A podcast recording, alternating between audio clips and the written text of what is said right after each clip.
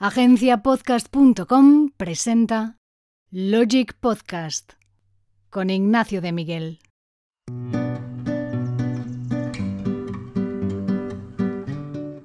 Bienvenido al podcast de Logic. Hoy entrevista con Javi Monsalupe, que en realidad se trata de Javier Esteban, pero al que llaman Monsalupe o también el Monsa. Él es toda una institución en el mundo de los eventos tecnológicos y de las startups. He querido entrevistarle por su visión transversal del mundo de las startups y por formar parte del ecosistema como soporte en multitud de eventos y espacios que a lo largo de su trayectoria profesional se ha encargado de organizar y de fomentar. Los más veteranos seguidores de Logic sabéis que Javi, acá Monsalupe, siempre ha colaborado con nosotros en proyectos relacionados con eventos y personas, y formó parte imprescindible de la organización de los eventos Smart Money que organizábamos para emprendedores e inversores. En los últimos años, Javi Monsalupe ha estado vinculado a los espacios coworking, cuyas áreas comunes se ha encargado de dinamizar y rellenar de personas, con todo tipo de startups y eventos, pero la gran mayoría del ámbito tecnológico, y actualmente trabaja para los espacios Ático en Madrid. A raíz de toda esta trayectoria profesional ha promovido la asociación Madrid Tech City, un poco como espejo de Valencia Tech City o Barcelona Tech City, un proyecto a largo plazo que quiere construir un ecosistema donde las grandes corporaciones, las universidades y las startups trabajan juntos por la innovación y el desarrollo tecnológico en Madrid. Él nos lo va a explicar mucho mejor.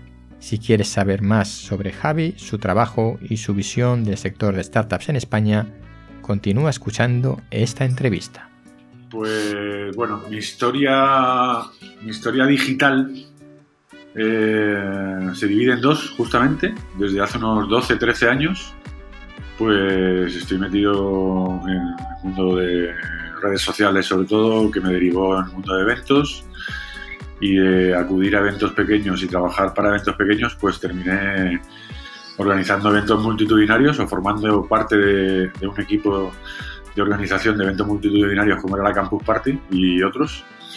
Eh, pero hace cinco años, cuando llegó Google a Madrid, con Campus Madrid, eh, yo ya había estado en un espacio, se llamaba Siluro de las Letras, que bueno, era una galería de arte en el barrio de las Letras en Madrid, eh, donde ya pude gestionar por primera vez un espacio propio, eh, tanto para un espacio reducido de coworking como una sala de eventos.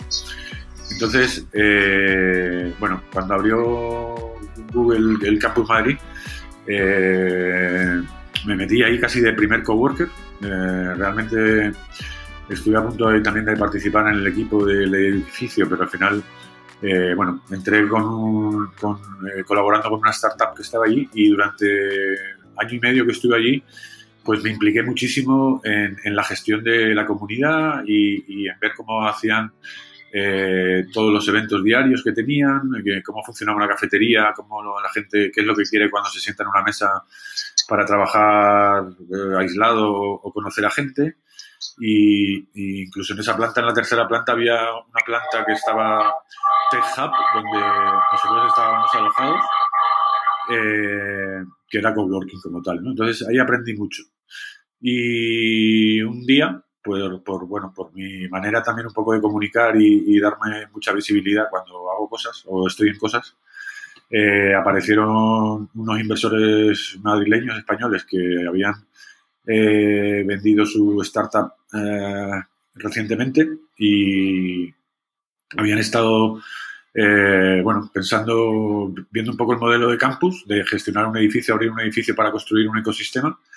Y la verdad es que lo tenían muy claro el proyecto, pero necesitaban a alguien que les llenase el edificio, digamos. Entonces, bueno, la verdad es que hubo un casamiento ahí enseguida porque de repente me pusieron en mis manos un edificio de 5.000 metros cuadrados en el barrio de Suances, que yo me acababa de mudar allí además. Eh, y estaba embarazado, o sea, embarazados estábamos y, era como, eh, nos venía un proyecto, un edificio que iba a ser reformado y teníamos un proyecto de 6-7 meses de obra y, y, en casa teníamos una niña a punto de parir, ¿no? Entonces fue como, el año 2017 dimos a luz casi dos niños eh, y, bueno, la verdad es que fue, ahí me enamoró el mundo del coworking y, y, el convertir un espacio eh, en un evento 365 días al año, ¿no? Es verdad que con menor capacidad, como has dicho, pero bueno, durante seis meses un equipo de cuatro o cinco personas estuvimos gestionando las obras del edificio y además eh, buscando para el día uno, mi objetivo era que el día uno estuviese el edificio lleno. Antes de, entonces, todo muy en secreto, todo muy, con muchas reuniones con corporaciones, con, eh, incluso tuve la, fortuna de cruzarme con Uber y poder abrir la primera oficina en el sur de Europa de Uber allí en The Cube. Eh, y bueno, la verdad es que ahí ya fue mi, mi, mi, unión total con el coworking. Y luego ya había una etapa de 4 o 5 años que si quieres luego te cuento, ahora también, pero he ido cambiando de marcas eh, con proyectos muy concretos, eh, pero siempre para gestionar comunidades dentro de espacios de coworking. Entonces, la parte de eventos sigo estando muy implicado, pero el hacer eventos es mi mayor argumento de venta para llenar esos espacios. Entonces, eh, así es como siempre he funcionado con los eventos, en, dinamizar y conectar a personas y con el paso de los años al final me ha servido para, para que marcas de coworking o, o, inversores que tenían espacios para llenar, pues han confiado en mí en los últimos 4 o 5 años y he podido ir creando ecosistemas aquí en Madrid.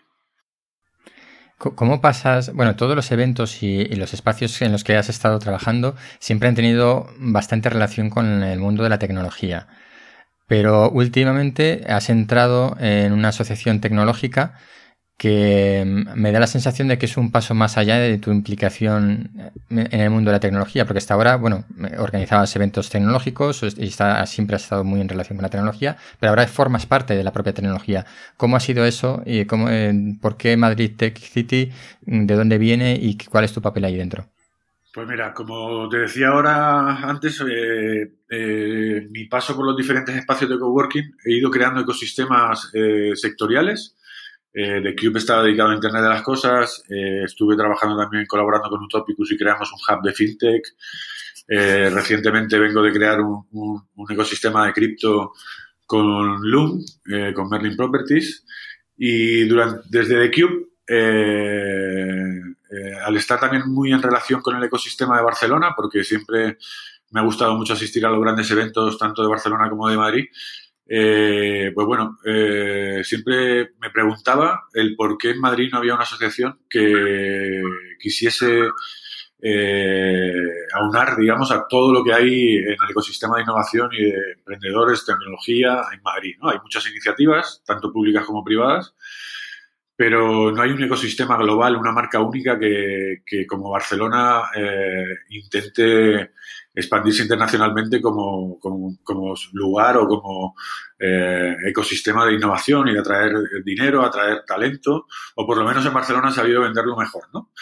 Eh, entonces, el año pasado eh, me decidí ya hace cuatro años con The Cube, fue cuando registré un poco todo el tema de dominios y tal y la marca, y el año pasado, después de convencer a irlo contando durante estos años, convencí a a dos personas para montar la asociación eh, como proyecto para intentar crear el gran ecosistema de Madrid. Yo ya creo que no voy a crear más ecosistemas sectoriales, o, eso creo, y apuesto por Madrid Tech City. Madrid Tech City eh, es una asociación privada sin ánimo de lucro, eh, coordinada por una serie de emprendedores y apoyada por bastantes eh, players de aquí de Madrid de diferentes ámbitos del ecosistema de innovación. Y, aunque yo tengo mi trabajo ahora en Ático, que es el del que vivo, digamos, eh, eh, mi, mitad de tiempo o mi tiempo en casa lo dedico a, o voy cambiando de chaqueta, digamos, durante el día, aunque las dos cosas me, son totalmente compatibles y estamos eso, pues promoviendo y construyendo todavía, porque aunque la hemos presentado, no vamos a lo grande, sino poco a poco, eh, construyendo esa asociación madrileña que haga que Madrid sea un hub internacional eh, consolidado.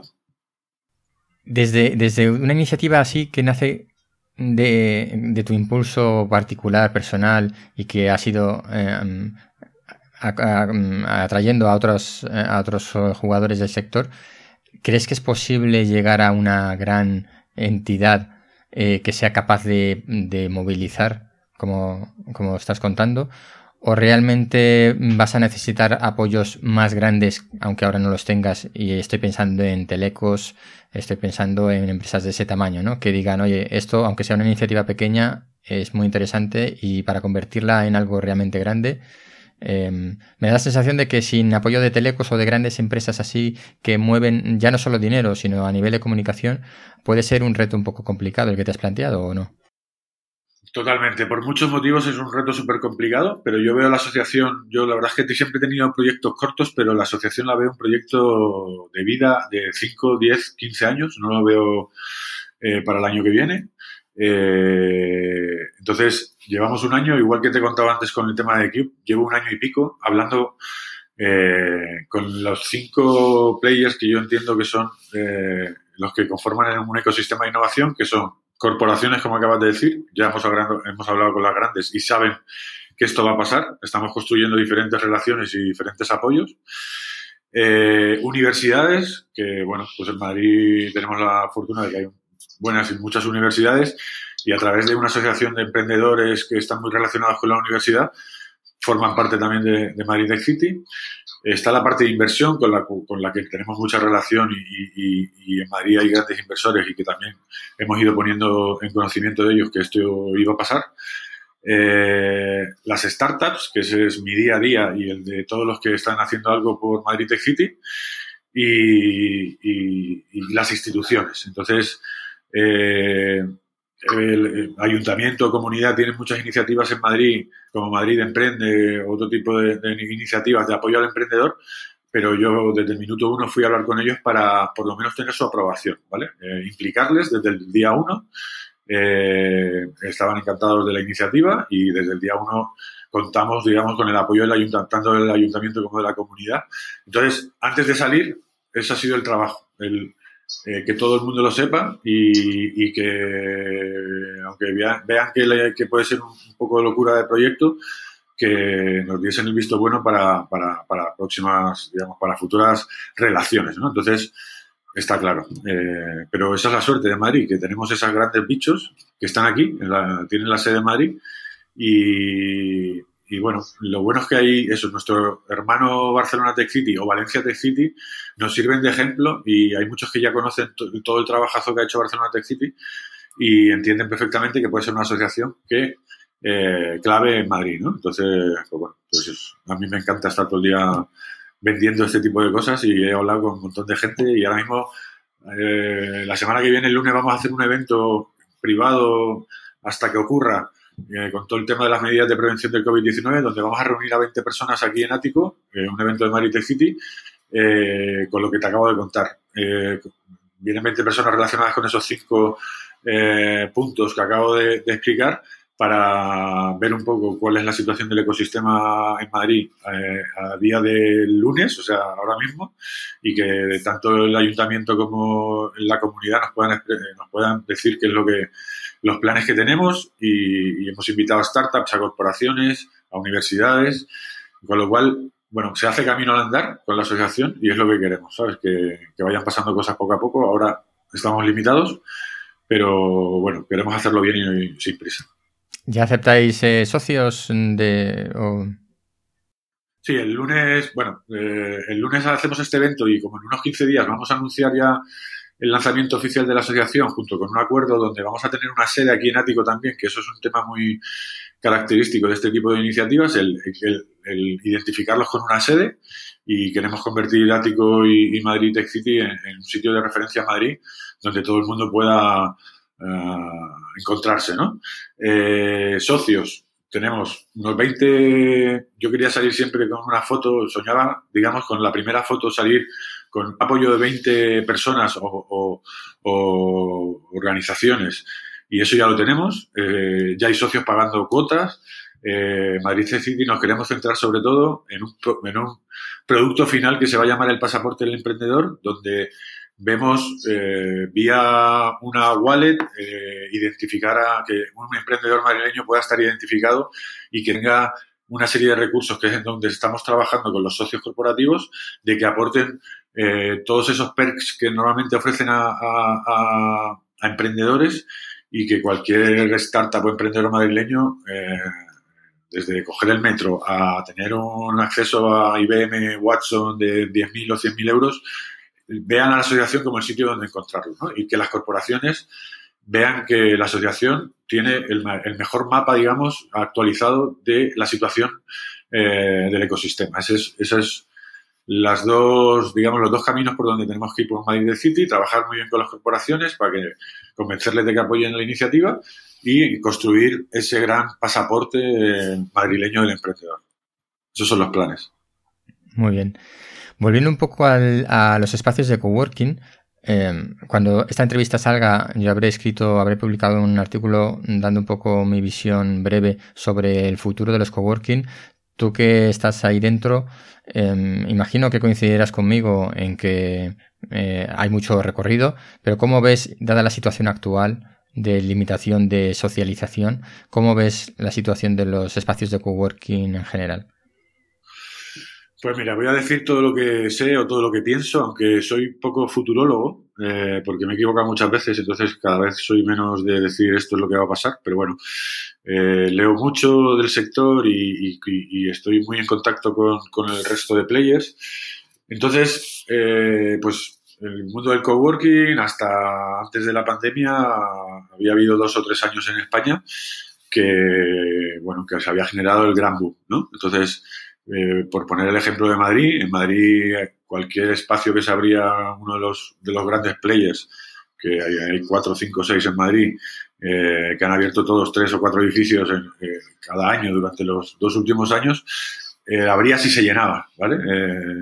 muchas startups, las startups iban bien, con muchos empleados, empezaba a haber mucho, mucho cliente corporativo también, están sacando, estaban sacando departamentos de, de grandes oficinas y entendiendo ese, eh, ese punto diferente que da el coworking, que es la flexibilidad en contratos, en espacios y, sobre todo eh, eh, el construir una comunidad y relacionarse con, otros, con otras personas y, negocios. ¿no? Entonces, la pandemia lo ha parado todo, por supuesto. el teletrabajo, pues bueno, por un lado dicen que ha llegado, ha llegado de una manera que todavía no sabemos ni cómo se va a quedar. Eh, yo, aunque estoy todo el día en coworking, yo podría decir que teletrabajo, porque al final estoy 24 horas, eh, los que estamos muy metidos en esto, el teletrabajo ya, ya lo sabíamos. Ahora yo no me llego a creer del todo que todas las grandes corporaciones eh, sean capaces de hacer fácil que sus empleados teletrabajen. Esto ha sido un teletrabajo obligado. muchos no hemos podido ni teletrabajar porque tienes niños, porque no tienes eh, eh, los espacios adecuados en tu casa y ha sido, pues eso, un trabajo obligado, confinado y se llama llamado teletrabajo porque estábamos conectados a Internet. pero eso sí es verdad que ha vaciado los espacios de estar a un 90% la ocupación, bajó al 10, así.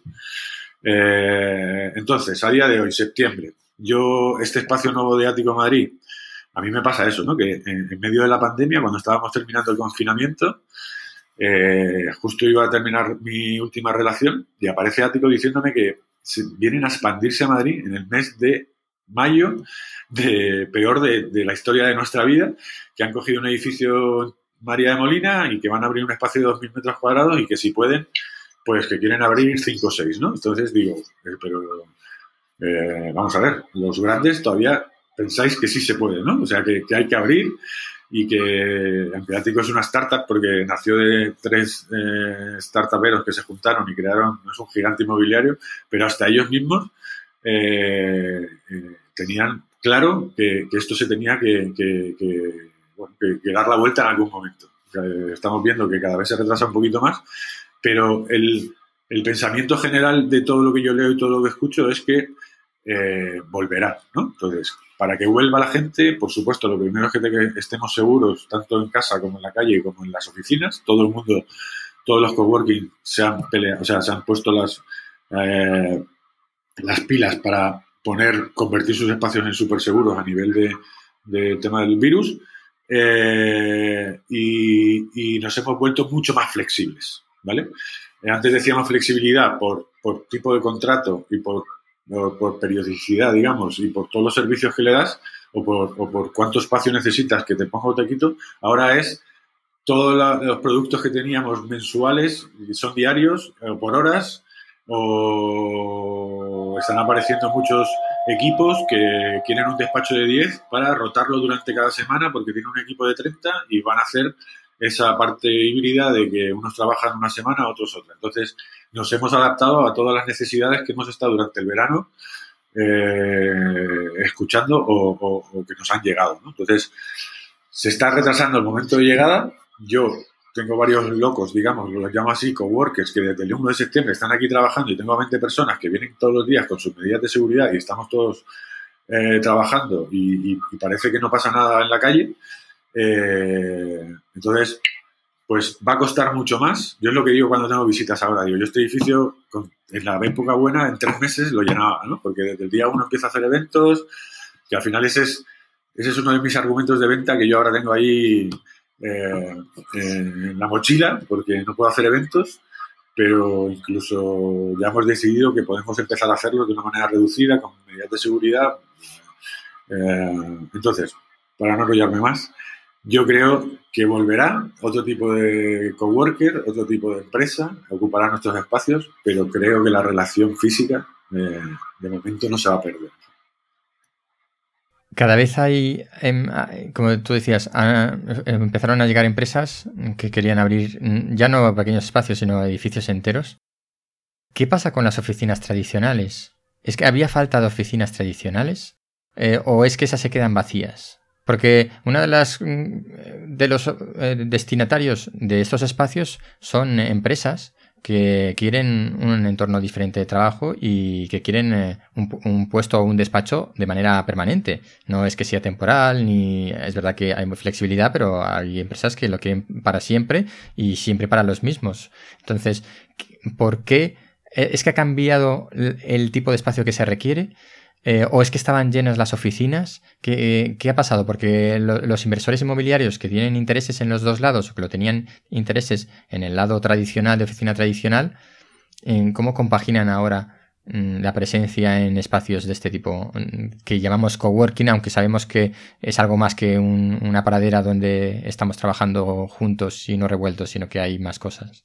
Bueno, pues eh, la oficina tradicional sigue existiendo, cada vez se está transformando más pero el cambio de las grandes corporaciones, el querer irse a, espacios de coworking es porque han visto que, están las startups, han visto, con lo cual construyen una, relación bastante importante con, bueno, pues con proyectos que ellos mismos no pueden desarrollar eh, y los espacios, ¿no? Los espacios tradicionales de oficinas corporativas, pues son, como todos sabemos, muy fríos, muy grises, eh, a veces no se conocen entre ellos, los propios empleados, mucho despacho, mucha separación y esto es un cambio de, mentalidad que al final muchas empresas tradicionales que han querido cambiar a, sus empleados al coworking se han visto rechazados por el propio empleado o han tenido que empezar por el principio que es el cambio de mentalidad de la forma de trabajar de mi empresa, esa transformación digital que todos intentamos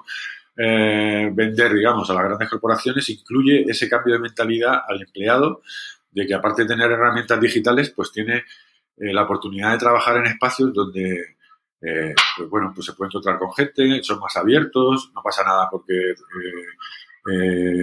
alguien esté viendo que tú estás trabajando al lado, porque al final pueden generarse relaciones.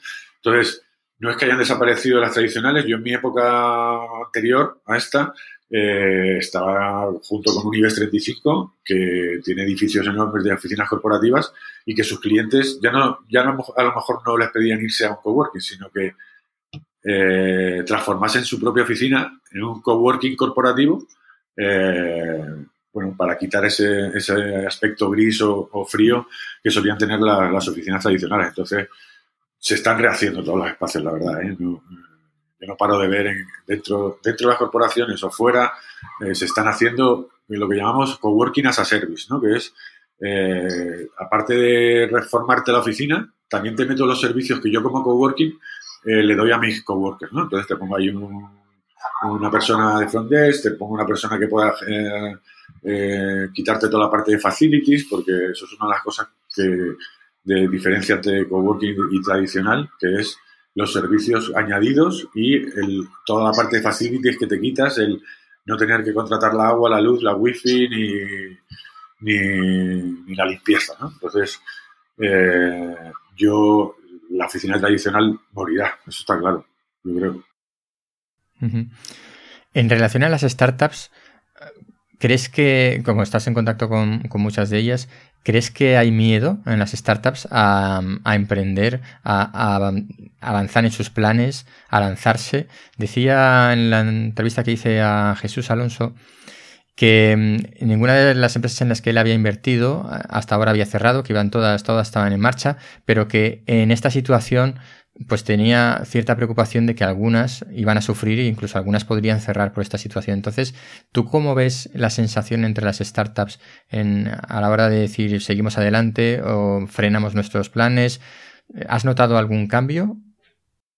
Totalmente. Eh, bueno, pues muchas han tenido que incluso cerrar. Eh, nosotros hemos estado durante la pandemia haciendo una encuesta un poco para lo del tema Maritech City, para, para de mil startups que había censadas en el último eh, índice en el que más o menos nos, nos, nos, fiamos. Yo creo que ha pasado a 500, ¿no? Un poco del, del, mapa que hemos podido rastrear en Madrid. Y otras les ha ido muy bien. Otras han pivotado durante la pandemia y yo tengo aquí ahora mismo unos chavales que están aquí, querían una oficina ya porque les está yendo también, que necesitaban estar en una oficina y hacer cosas y estar juntos todos los días porque, bueno, se dedican a temas de bordados relacionados con el tema de las mascarillas y, pues, bueno, pues les ha ido muy bien. Entonces, la mayoría lo han pasado mal, muchas han tenido que, que, que, que frenar todos esos eh, gastos a lo mejor que han visto que ahora son, eran innecesarios. Eh, tengo casos de eh, startups anteriores a la pandemia con los que estábamos intentando colocarles en un edificio para 200 empleados que pues ahora son 40. Entonces, eh, no han cerrado, han tenido que rehacer todo, quitarse todos los gastos posibles y casi que empezar de nuevo. Pero lo que yo que sí veo es que todo el mundo tiene ganas de volver a empezar de volver a emprender, aunque sean dentro de la propia misma startup o, entonces están aguantando, eh, reduciendo gastos o intentando, bueno, pues han tenido que también reducir a, lo mejor a nivel empleados, pero hay buenos ánimos, ¿no? Yo dentro de todo este esta horrorosa eh, batería de noticias en Madrid en los últimos días de que todo que nos confinemos, que todo está cerrado, yo en la actividad profesional laboral del mundo de las startups yo a mí se me, no me da el día, todos los días, y eso que somos pocos aquí eh, eh, para, gestionarles, pero el estar todo el día hablando con startups y tal, pues veo que está todo el mundo reuniéndose eh, intentando generar negocio o dándole la vuelta a su negocio. Entonces, lo que hay que tener claro es que hay que intentar apoyar por todos los ámbitos de, del ecosistema que hablaba antes a los emprendedores. Entonces, está todo ahí. A mí lo que me mata es la incertidumbre de todo, ¿no? Entonces, esto, lo que decía antes de futurista o futurólogo, es que no, porque eh, ya hemos visto que de un día para otro nos cambian todo. Entonces, así están las startups, ¿no?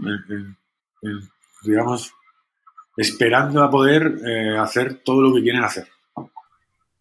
En, tema de inversiones, que siempre en Logic hemos tenido mucha relación con las inversiones, y aunque ahora no nos llegan la información de todas de forma directa, pero sí nos siguen llegando una, bastantes, durante el confinamiento ha habido inversiones y ahora después del confinamiento eh, están volviendo a reactivarse con bastante fuerza y además con importes em, medios más elevados Mm, quizá a lo mejor es una, apreciación subjetiva, pero más elevados que anteriormente y en una tipología de inversión más eh, tipo crowdfunding. Es decir, las plataformas de equity crowdfunding están cerrando rondas cercanas al medio millón de euros cosa que antes eh, pues eh, lo normal era estar quedarse en los 250.000, ¿no? Y ahora se em, ponen límites mm, mm, más altos y están cerrando en torno al medio millón de euros y además con una tipología de inversión que ya no es solo el, business angel o el capital riesgo, sino el pequeño inversor.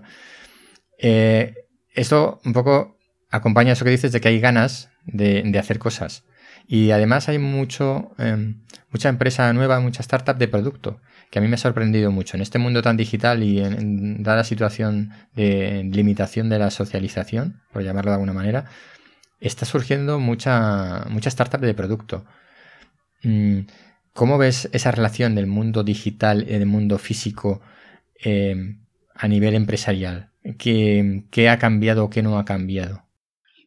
Bueno, confirmar lo que decías, de que por lo menos hay notas positivas de, de, actividad en el mundo de la inversión y es verdad que pues, casi todos los días o todas las semanas vemos noticias y, y, están dándole ese apoyo, ¿no? Que están, las startups están buscando ese apoyo para que cuando puedan eh, volver a explotar, eh, pues eso, explotar, ¿no? Y ponerse con todos los planes que tenían anteriores a, a la pandemia. Entonces, eh, en cuanto al tema digital y tema físico, eh, yo soy, bueno, eh, llevo, es que yo todo, lo, todo lo relaciono con eso, ¿no? No entiendo que, que, la parte física no lleve a la digital ni la digital la física, ¿no? Incluso en estos tiempos en los que casi lo físico es imposible ahora de, o hay que prevenir lo físico, pero, pero bueno, cada día yo creo que hemos, eh, está mejorando, por supuesto, cómo entienden los negocios, su, su necesidad de estar en la, en la parte digital dónde encuentran clientes, cómo generan marca, cómo eh, generan relaciones, contactos, cómo... Entonces, eh, bueno, yo creo que día a día y, encima con cosas como la que nos está pasando se acelera todo. Eh, pues eso, la conexión físico y digital lo vemos en grandísimas empresas también, que, casi antes no tenían ni un e-commerce. hoy ha salido una noticia de Zara, ¿no? Por ejemplo, me parece, o, ayer, de, de, que, bueno, en la parte de e-commerce bueno, que disparado totalmente, ¿no? Entonces, eh, la conexión es total y, cada día más, está claro, y necesaria.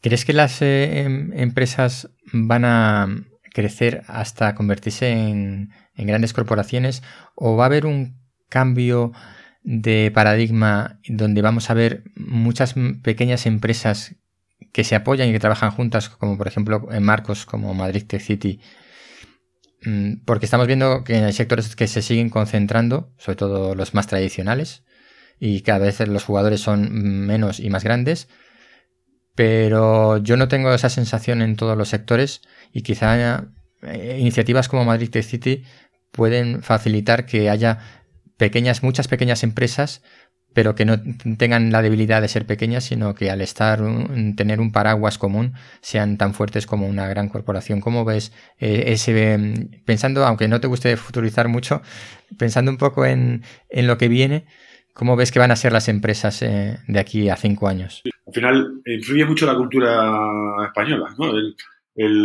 Somos mayoritariamente pymes, ¿no? Eh, en la parte profesional de nuestra cultura, digamos, con lo cual siempre vemos, no hay gente tan ambiciosa o, no hay medios para, para, ser tan ambicioso a veces y hemos construido siempre con muchos pocos, ¿no? Eh, y yo creo que seguirá siendo así. Mucha gente se reunirá en ámbitos pequeños para construir cosas medianamente grandes, pero que harán crecer juntándose con otros medianos pequeños eh, y ahí eh, es súper importante el apoyo de, las grandes marcas o, corporaciones que tenemos en España. ¿no? Todas han intentado vía aceleraciones, incubaciones, acercarse a las startups, pero todavía está por encontrarse esa relación. Hay gente que lo hace bien, hay marcas que lo hacen bien, pero cada día más se tiene que construir esa relación de que las pequeñas se encuentren con ese paraguas de, corporaciones que les ayuden a vender, a conseguir clientes o, incluso a, comprarles como, como pasa, ¿no? Pero seguiremos, eh, todo el mundo somos muy emprendedores, los que emprendemos, nos gusta pensar en cosas eh, nuevas y tenemos muchas ideas, pero la cultura nos todavía, o la cultura y los medios que tenemos en España todavía nos hacen pensar mayoritariamente en pequeño, ¿no? Pero lo bueno es que somos muy colaborativos. Entonces, entre todos nos juntamos que creamos asociaciones como Madrid City y como muchas otras y pues, intentamos construir ese paraguas para que poco a poco pues crezcan, ¿no? Pero es difícil que en España haya eh, pues eso, unicornios de la nada. Es difícil. Yo, vamos, yo cada vez que veo eso, inversiones grandes o, empresas, pues al final es envidia de lo bien que lo hacen y cómo la gente eh, quiere construir cosas tan grandes eh, pero somos pocos para, para, eso. Dice que somos pocos, a pesar de las noticias que a los medios generalistas les encantan de vez en cuando sacar una startup que hace algo muy innovador o que ha tenido bastante éxito, por lo menos a nivel de comunicación. ¿Crees que vivimos, eh, y cuando digo vivimos digo tú y yo, y gente como nosotros, en un nicho burbuja? Em, porque estamos, llevamos toda la vida en el mundo de las startups, en el mundo del emprendimiento, eh, con el coworking cuando antes no se conocía a lo mejor estamos viviendo en un nicho burbuja y fuera de nuestro ámbito eh, somos irrelevantes. Yo creo que no, yo creo que cualquier nicho, sector que no sea el nuestro, al final eh, ya se relaciona con el nuestro, ¿no? Yo, por ejemplo, en otro, en un foro de, eh, de construcción antiguamente, pues hablarían de sus cosas y a lo mejor pensaría lo mismo que tú y que yo, de pues somos un nicho, pero todos ahora necesitan de, esta parte digital y de esta parte de conocer startups y proyectos que... Entonces yo creo que, eh, aunque somos un país de funcionarios, eh, el resto, todo, que sea, todo el sector privado, digamos, eh, conoce de, grandes corporaciones que hacen cosas en, el sector, en, el ámbito startup, de startups que son noticiables, eh, todo el mundo utiliza una app, eh, incluso mi madre, que para... Eh, entonces, esa app, ellos ya entienden que son startups y que, son las que lo hacen y, yo creo que no somos tan, tan extraños ni tan frikis ya.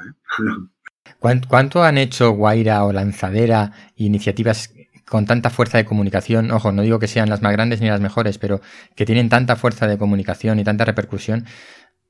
¿Cómo se, nota su presencia en el sector? O sea, ¿tiene realmente, es significativo o son un jugador más de todo el grupo de entidades que están apoyando de alguna manera o fomentando o trabajando dentro del ecosistema de startups?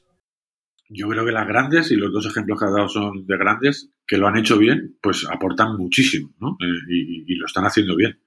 Y esos son dos claros ejemplos de, de, con Guaira han pasado muchas cosas y Telefónica tiene gente, ya ha fichado gente eh, muy conocedora y relacionada con, todo el ámbito emprendedor y, son una gente súper importante en todo nuestro ecosistema y Lanzadera en Valencia igual. Eh, eh, entonces, para mí son... Luego, ¿qué ha pasado? Pues eso, ¿no? que, todos han intentado o copiar o lanzar modelos parecidos con tanta o menos fuerza o sin contar con las personas adecuadas y ha habido mucho fallo, mucho prueba-error también, ¿no? Pero, pero hay, hay iniciativas como esas dos que menos mal que existen, ¿no? Eh, porque, bueno, pues las startups eh, al final es lo que necesitan, encontrar esa relación súper directa con, con el gran cliente o con el que le haga poder eso, recibir inversión para poder seguir creciendo y, al final estar al lado de una gran corporación que no se ha tenido que reconvertir al digital, sino que ha nacido ya casi como digital. Eh, pues bueno, son iniciativas súper importantes, súper top.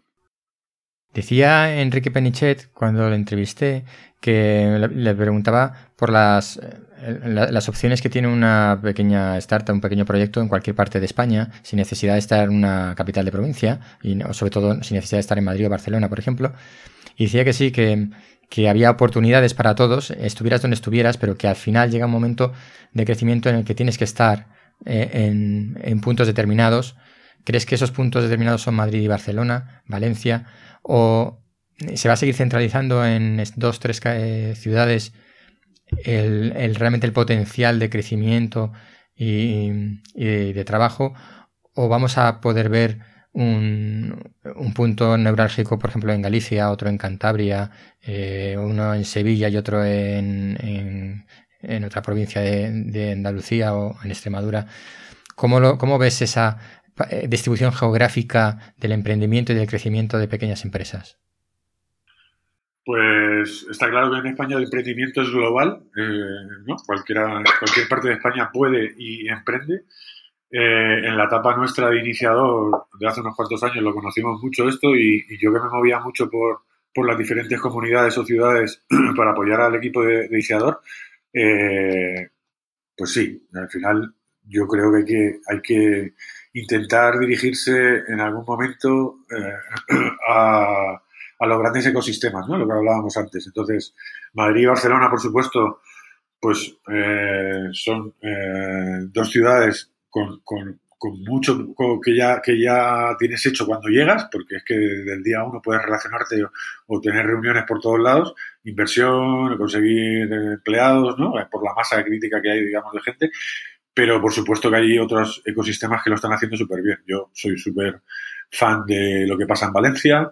En Galicia hay gente súper buena eh, alrededor, muchos de Inditex o, emprendiendo por su cuenta que también eh, han construido un ecosistema muy reconocido. Pero bueno, eh, no hay lugar a dudas de que donde está el dinero tradicional y donde están las grandes sedes de corporaciones y donde, se, donde está el inversor, pues de momento es Madrid y Barcelona, eh, pero en España se están haciendo las cosas muy bien. Está Bilbao también, está el sur, Sevilla. Eh, pero bueno, es como ahora con lo de la pandemia, ¿no? Al final Madrid es casa de todos y Barcelona también por, toda la, atracción internacional que tiene Barcelona como ciudad. Em, voy a ir terminando porque em, mi, mi, objetivo es hacer entrevistas no demasiado largas. Em, soy un poco maniático de los podcasts breves. Me gustan. Pero ¿sabes por qué? Para poder escucharlos yo eh, eh, del tirón. Porque si no, tengo que escucharlos en cinco partes y ya no sabes lo que has escuchado y lo que decía. Porque mi, tiempo es limitado. Mm, te ves, obviamente ya lo has comentado, mm, te ves en el proyecto de Madrid City a largo plazo. Y, pero en tu proyecto actual en Ático. Em, ¿Cómo ves tu futuro profesional más allá de Madrid Tech City, que quizá lo podríamos contemplar como un marco de trabajo, que a lo mejor acabas dedicándote exclusivamente a eso, pero ¿cómo ves tu, futuro profesional con viendo lo que mm, has cambiado o has evolucionado, has evolucionado mucho en los últimos años, ¿cómo te ves en cinco años eh, con respecto al trabajo que haces ahora? Pues mira, eh, estoy muy ilusionado con Ático. Para mí es como volver a empezar eh, en mi etapa de The Cube, que la cogí con, con, unas ganas tremendas. Eh, y además es un proyecto más a largo plazo. Me gustaría eh, estar aquí más tiempo que en mis últimos proyectos, que eran más concretos en cuanto al tiempo y la necesidad. Y, me gustaría ser capaz de, expandir la marca Ático en Madrid, que es a lo que estoy. Ahora mismo estoy abriendo un, un espacio pero soy el City Manager de Madrid y el tema es que cuando podamos llenar uno, ir por más. Eh, y, cuando conocí a la gente de Ático, eh, justo casaba muy bien el tema de Madrid Tech City, porque bueno, al final Ático es de Barcelona, llega a Madrid y justo había una oportunidad de, que Madrid Tech City pudiese también empezar a rodar dentro de un espacio como el que ofrece Ático, con lo cual eh, para ambas partes y estando yo ahí a dos bandas, pues bueno, pues casaba totalmente, ¿no? A Madrid City me dedico 24 horas al día, eh, aunque no sea remunerada, digamos, pero Ático es mi, mi proyecto ahora mismo de varios años y, que si podemos llevar a Madrid City de la mano de lo que pueda eh, también acompañarnos Ático, nosotros encantados. Entonces, eh, tengo lo único es la incertidumbre de antes, que, lo he cogido con muchas ganas, pero que no podemos hacer cosas que queremos. Entonces, encima ya por eso sabemos que, va a durar más todo lo que queramos hacer. Entonces, eh, espero y deseo quedarme en ático tiempo y además me encanta mucho, me encanta la parte personal y, fundadora, digamos, de, de Ático. Ático es una startup Anteriormente en las otras coworking eran más grandes corporaciones y para el que me conoce hago un poco las cosas como me gustan y, como creo que funcionan y me cuesta a veces mucho que me paren los pies. Entonces, eh, una de las cosas que me han dicho esto es que no me van a parar los pies y que, y que, haga lo que sé hacer. Entonces, estoy súper motivado y, con ganas de, darle la vuelta a todo esto. Muy bien, pues muchas gracias Javi por atenderme. Hasta aquí eh, la entrevista con Javi Monsalupe. Espero que te haya parecido interesante y te espero en el próximo episodio.